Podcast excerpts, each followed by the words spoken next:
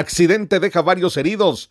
Un accidente de tránsito se registró en jurisdicción de Aldea El Carmen Chitatul de Santa Cruz del Quiché, protagonizado por un vehículo tipo sedán y un pick-up que colisionaron de frente. Bomberos municipales departamentales de la estación número 44 le brindaron atención prehospitalaria a Angélica María Mendoza, de 18 años, Pedro de la Cruz Gómez, de 30 años, César Mesa, de 22 años, Miguel Mendoza Gómez y Juana Gómez, de 50 años.